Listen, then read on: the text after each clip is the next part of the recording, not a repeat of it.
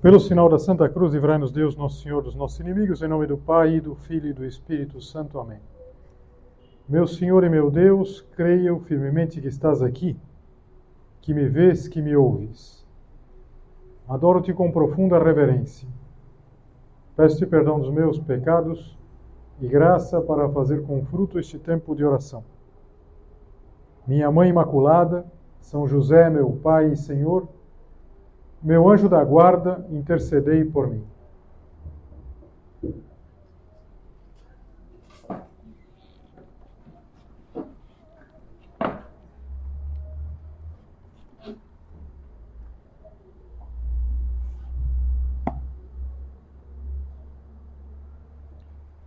Em algumas ocasiões especiais, o Papa dá a chamada, chamada bênção Urbi et Orbi, Urbi é a cidade, então é para a cidade de Roma. E Orbi é o mundo. É uma bênção especial que se dá em alguns momentos.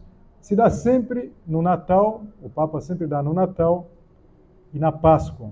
Inclusive, se nós acompanhamos essa, essa bênção, a gente pode lucrar a indulgência plenária. E também é comum que nessas ocasiões o Papa dirige uma mensagem. E hoje, já vai se aproximando o Natal, eu queria fazer a nossa meditação partindo de uma dessas mensagens bem antiga. Uma mensagem de há 22 anos atrás, quando a maior parte de vocês ainda não tinha nascido. Em 2001, o Papa era João Paulo II, agora São João Paulo II, e ele falou fundamentalmente da paz. Eu queria aproveitar algumas ideias do Papa João Paulo II para nós tratarmos desse tema, que é um tema que sai bastante, não só na época do Natal, mas não há dúvida que no Natal, em torno do Natal, a gente vai ouvir muito isso, a paz, a paz, que a paz esteja em todas as famílias, que a paz esteja na nossa família. E por que eu fui é, buscar uma de tanto tempo atrás?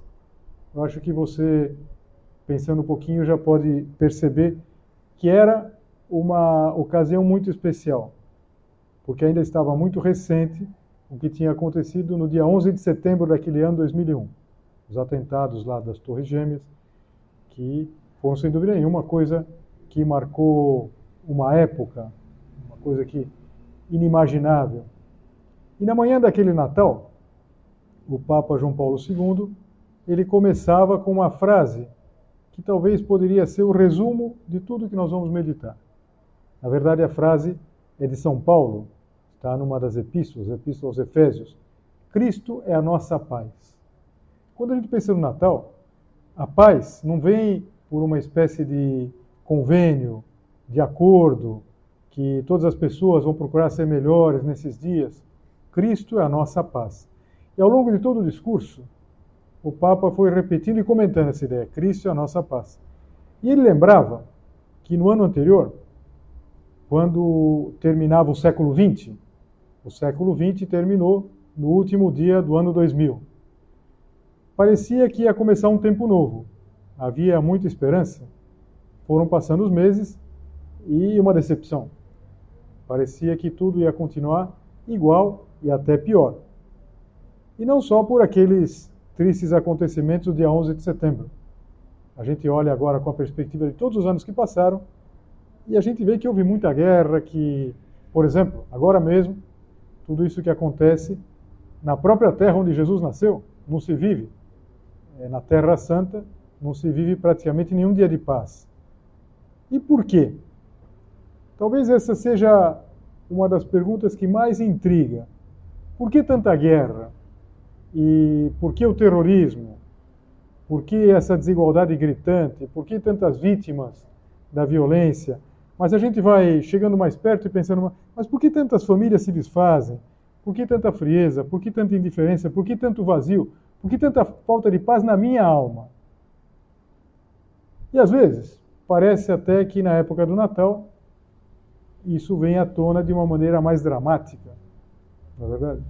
Quando a gente percebe que Cristo é a nossa paz, que nós teríamos como encontrar essa paz, e, no entanto, parece que ela sempre vai se afastando. Ou alguma coisa que um pesadelo assim, que a gente vai chegando perto e quando parece que vai encontrar São João Paulo II dizia naquela ocasião: O Deus menino, nascido em Belém, traz de presente nas suas mãozinhas o segredo da paz, paz para a humanidade. Ele é o príncipe da paz. O segredo está no menino. Cristo é a nossa paz. E, no entanto, muita gente quer uma paz sem Cristo, uma paz sem Deus. E não é uma coisa que acontece agora.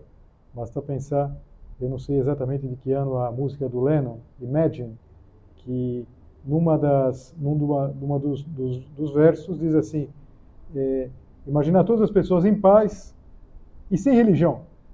Como se a religião, e quantas vezes a gente já terá ouvido isso, como se a religião viesse roubar a paz, como se Cristo viesse roubar a paz, quando é exatamente o contrário. Quer dizer, Cristo é a nossa paz. E, e continua a falta de paz, porque continua a acontecer o mesmo que naquela primeira noite de Natal. Aquilo que São João eh, resume, e nós vamos ouvir agora nesses próximos dias tantas vezes, veio para o que era seu, mas os seus não o receberam.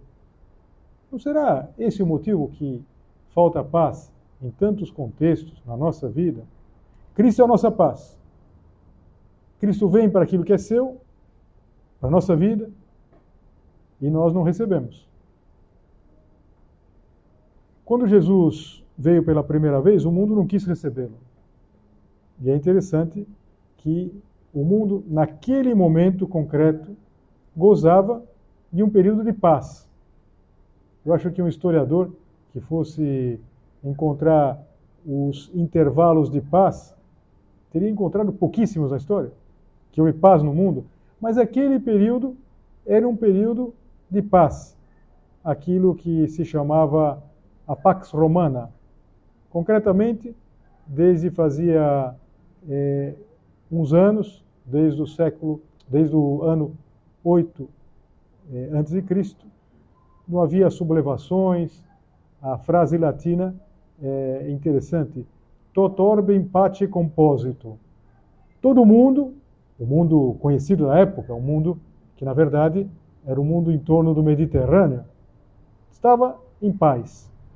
E o autor dessa Pax Romana, dessa paz, era Otávio Augusto, o imperador. E, em função disso, eram dedicadas para ele muitas cidades, muitos templos. Era apresentado como um deus, como o novo Júpiter, o Júpiter Salvador. A gente sabe que esse culto ao imperador como um deus vai ser depois o ponto onde vão se apoiar as perseguições aos cristãos. Os cristãos, mais tarde, vão se negar a dar um culto de divindade para o imperador. No entanto, naquele momento, ele tinha organizado a paz. E entre tantos títulos que ele recebeu, Novo Júpiter, Júpiter Salvador, ele não recebeu um que, aliás, teria merecido, que é Príncipe da Paz. E sete séculos antes, sete séculos antes de tudo isso, sete séculos antes de Jesus Cristo, um profeta judeu, que nós temos ouvido bastante agora nesse tempo do advento, que é o Isaías, ele tinha empregado esse título aplicando para o futuro Messias, aplicando para o que viria, para o Cristo. Nós lemos no profeta Isaías: Um menino nasceu para nós um filho nos foi dado e foi posto o principado sobre o seu ombro, e será chamado Admirável, Conselheiro, Deus Forte, Pai do século futuro, Príncipe da Paz. O Isaías está falando do Cristo, do Messias. E como foi a chegada desse Príncipe da Paz? Cristo é a nossa paz. A gente vê quando olha para o presépio. Quando a gente olha para o presépio, a gente vê um príncipe que chega quase sem ser notado, o mundo que continua a ser o de sempre. Em Roma, o senhor do mundo, Otávio Augusto, nem repara o que estava acontecendo, nem poderia reparar aquilo que acontecia numa província perdida, talvez na província mais remota do Império Romano, da Palestina. Aliás, o que podia importar para o imperador que nascia um menino de uma família pobre da Galileia? Quando a gente olha para o presépio, a gente olha agora para o presépio e repara que a paz é Cristo. Cristo é a nossa paz. Cristo é a paz verdadeira. Cristo é essa paz que nós costumamos desejar quando chega esta época do ano. A Pax Romana, aquela paz daquele momento, como tudo que é humano, porque era uma paz humana, já tinha um selo de eh, provisório, de caducidade, e parecia algo muito sólido. Parecia que aquilo tinha vindo para se estabelecer e para sempre, e não. E como aplicar isso à nossa vida, sobretudo agora que nós estamos tão próximos do Natal? Vamos, sempre como a gente faz na meditação, conversando com Deus Nosso Senhor, tentar responder algumas perguntas. Pensar é, que o Senhor nos, nos faz essas perguntas. É, meu filho, que tipo de paz você tem procurado? O Senhor está te perguntando, está me perguntando. Você está buscando a minha paz, a paz de Cristo? A paz verdadeira? A paz da consciência? Aquela paz lá de dentro? Ou uma paz aparente? Uma paz de compromissos, de acordos mais ou menos firmes, a paz da indiferença. A gente poderia pensar a Pax Romana ou a Pax Christi, a paz dos homens a paz romana ou a paz de Cristo? No Natal, eh, nós somos chamados a meditar uma e outra vez que Cristo é a nossa paz e que apenas a sua paz, apenas a paz de Cristo é que é verdadeira.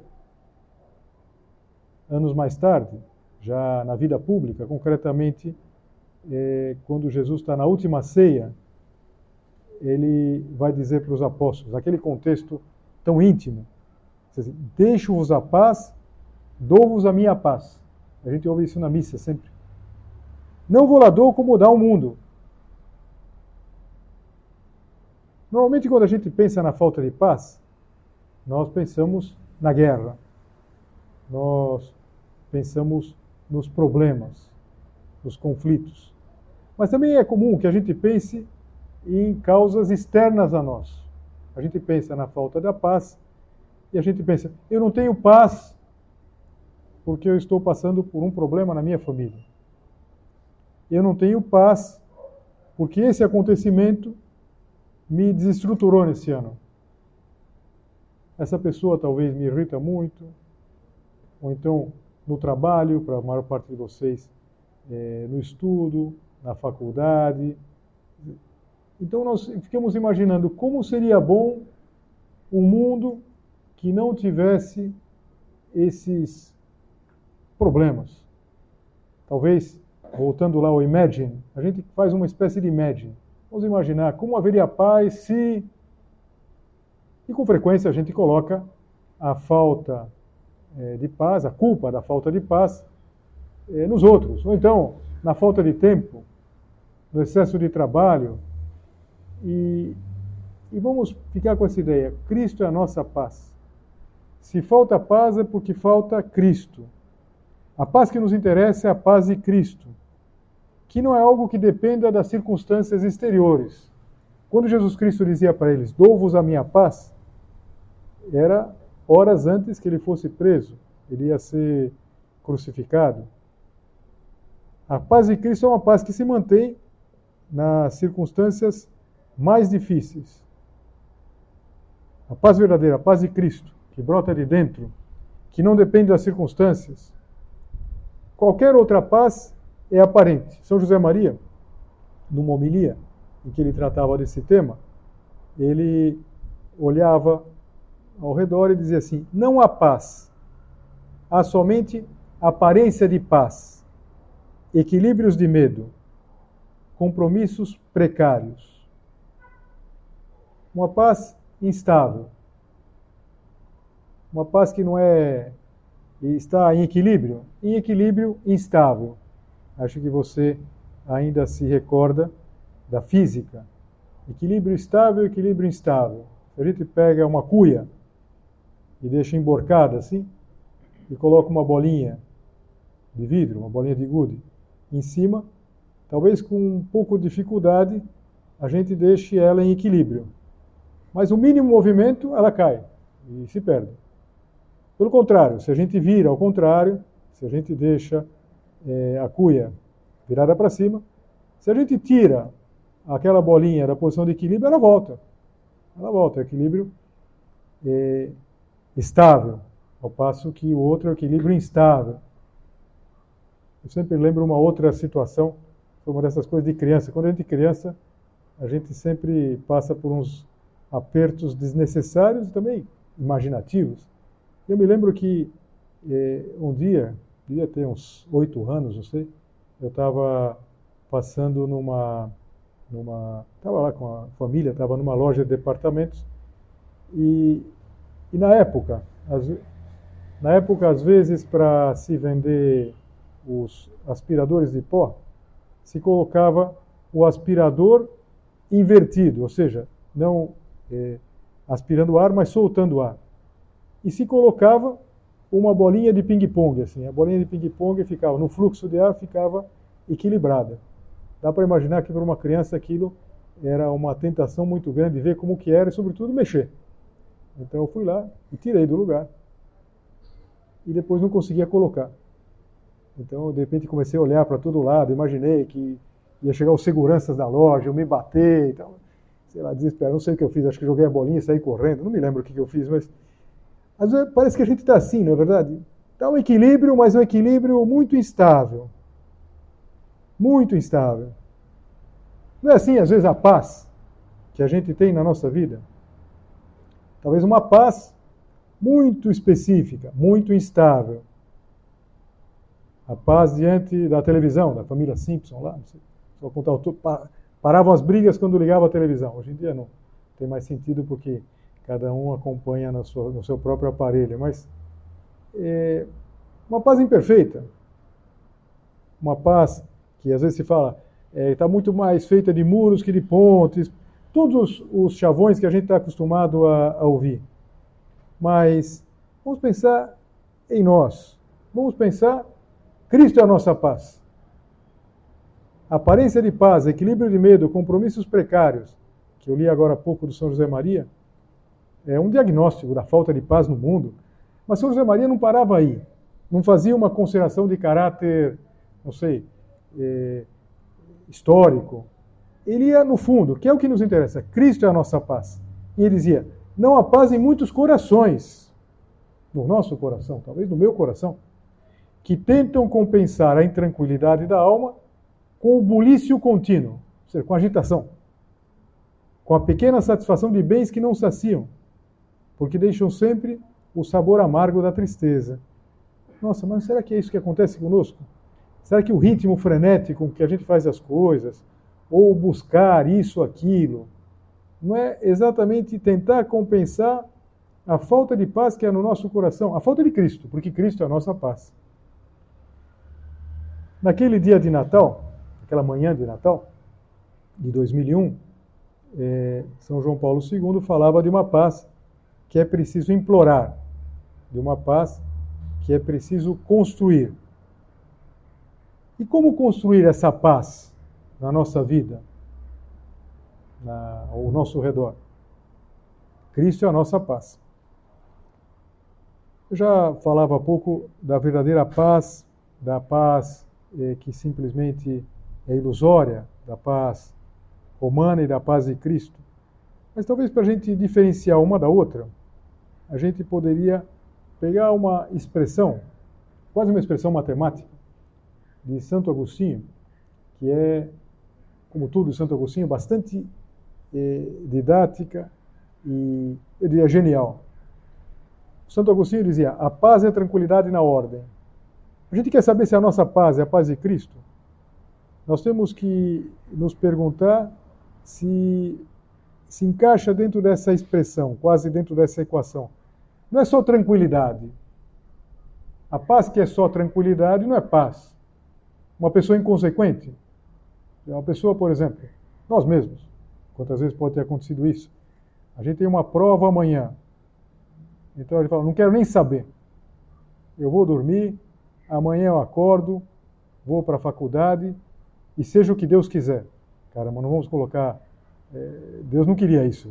Não seja o que Deus quiser. Deus não queria que eu fosse despreparado para essa prova. Mas, às vezes, essa tranquilidade que não é, não tem ordem. Não tem. Então, paz é tranquilidade na ordem. E também não é paz, por exemplo, não sei, com todo respeito ao mundo militar, mas, sei lá, aquilo que se estabelece é simplesmente por Manda quem pode, obedece quem tem, tem, quem tem juízo. Então tem que fazer porque tem que fazer, e se não fizer. Bom, também não há paz. Pode até acontecer que as coisas saiam. Então, paz é tranquilidade na ordem. Tranquilidade, sim, mas às vezes há ordem. A paz é tranquilidade na ordem. Uma pessoa que não tenha metas pode ter até tranquilidade, mas evidentemente não vai ter paz nesses dias de Natal, nas mensagens que a gente recebe, é, muitas vezes aparece a expressão a paz de Cristo, que a paz de Cristo inunde os nossos lares. Cristo é a nossa paz. Mas a gente sabe o que é a paz de Cristo? A gente está disposto a pagar o preço dessa paz? Ou a gente quer uma paz que seja simplesmente uma paz, é, não sei, uma paz horizontal, uma paz de comodismo? Vamos ver em paz, não vamos nos preocupar com nada, do outro extremo. Quando existe uma ordem, talvez, quando eu falo de ordem, eu falei do mundo militar, mas não é só é o militarismo. É qualquer situação em que uma pessoa não tem liberdade. Uma pessoa sem liberdade, ela pode até fazer as coisas que tem que fazer. É, tem ordem, mas não tem tranquilidade e, consequentemente, não tem paz. Sei. A paz é, de quem é, tem medo, a paz, por exemplo, de quem se omite. A paz que se consegue, que não é paz, tem que colocar entre aspas, a paz que se consegue em troca de omissões. Não vou falar nada, não vou me comprometer, chamado pacto de mediocridade. Isso acontece às vezes no mundo profissional.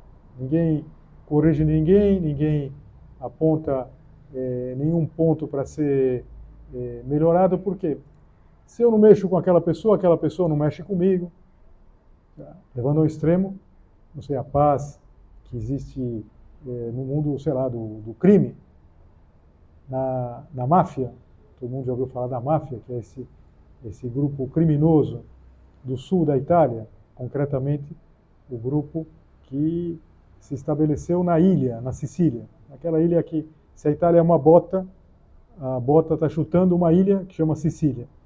E lá na Sicília tem a máfia, todo mundo já ouviu falar, pelo menos, do filme O Chefão, que a máfia depois se espalhou, se eh, tem, tem tentáculos por todo o mundo, foi para os Estados Unidos, mas existe uma expressão que é omertá.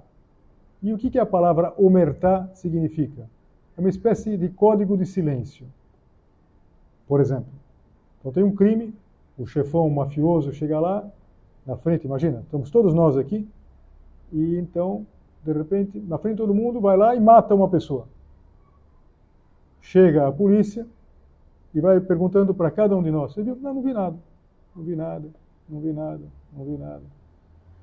É, claro que viu, mas em troca de uma paz, que não é paz, de medo, é um compromisso de medo, não se quer falar nada. Tinha um filme que era uma cena assim interessante.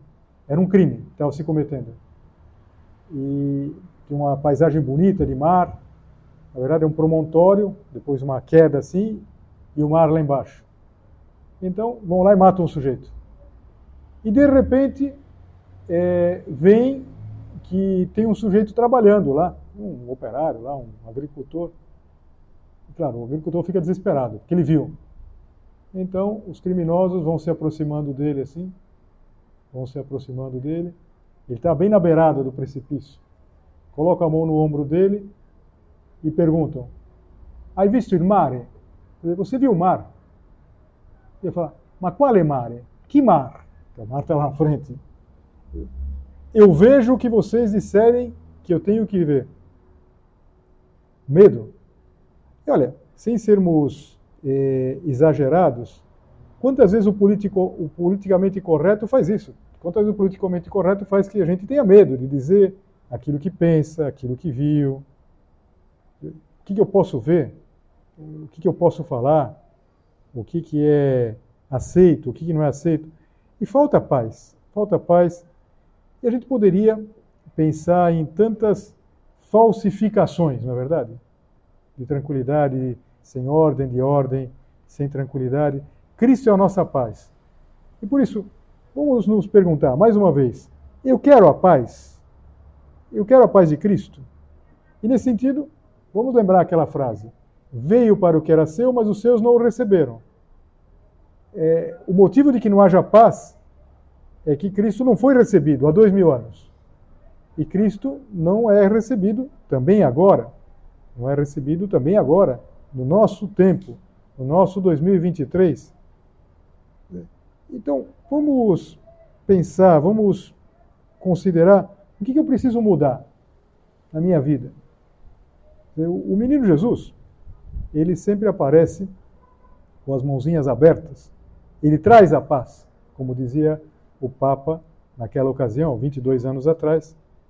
Mas repara que a, a postura do menino Jesus nos faz pensar em duas outras coisas. Primeiro, que ele tem os braços abertos, é, como quem pede. Ele acolhe, sim, mas pede.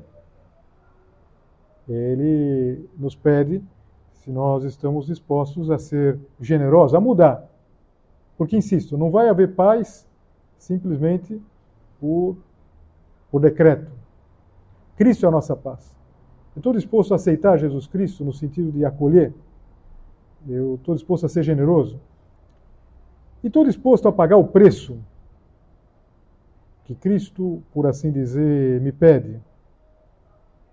Porque repara que os braços abertos do menino Jesus, eles de alguma maneira nos fazem pensar num outro momento, quando Jesus também tiver com os braços abertos, cravado na cruz. O menino que a gente vê no presépio não é simplesmente uma concessão a, não sei, a, a, a ternura, porque é simultaneamente o nosso Redentor. E é bom pensar nisso. Cristo é a nossa paz. Nós precisamos estar dispostos a acolher a paz, a acolher Cristo na nossa vida. Quando a gente reza o terço, a gente, entre as invocações lá da ladainha, uma delas, nós dizemos que Nossa Senhora é Rainha da Paz. Interessante isso. Não é simplesmente uma frase bonita. Nossa Senhora ela trouxe ao mundo o príncipe da paz. Nossa Senhora trouxe ao mundo para que nós eh, nos convençamos da necessidade, da necessidade de uma paz verdadeira, de uma paz que brota do coração. Cristo é a nossa paz. Uma paz que transborda sob a forma de alegria. Alegria, por exemplo, é, com as pessoas que estão ao nosso lado. Como é maravilhoso quando a gente encontra alguém que infunde paz. Vocês sabem que São José Maria, quando falava para as famílias, ele sempre propunha como modelo um lar luminoso e alegre. E vejam, um lar luminoso e alegre não é um lar onde as coisas, todas elas correm é, de acordo com as previsões. No Natal, nós vamos considerar mais uma vez, uma família, a Sagrada Família, em que parece que tudo dá errado. Parece que tudo dá ao contrário do que se esperaria. Mas Cristo está presente, Cristo é a nossa paz. Então vamos pensar em tudo isso, talvez dar, dar voltas a isso, pensar que talvez um propósito muito prático para nós seja recuperar a paz da consciência, uma boa confissão. Mas sem dúvida nenhuma, se nós tivermos essa ideia, apesar de tudo aquilo que acontece ao nosso redor, nós seremos capazes de viver a verdadeira paz, aquela que é de Cristo, aquela que efetivamente é a tranquilidade na ordem. Dou-te graças, meu Deus, pelos bons propósitos, afetos e inspirações que me comunicaste nesta meditação. Peço-te ajuda para os pôr em prática. Minha Mãe Imaculada, São José, meu Pai e Senhor, meu anjo da guarda, intercedei por mim.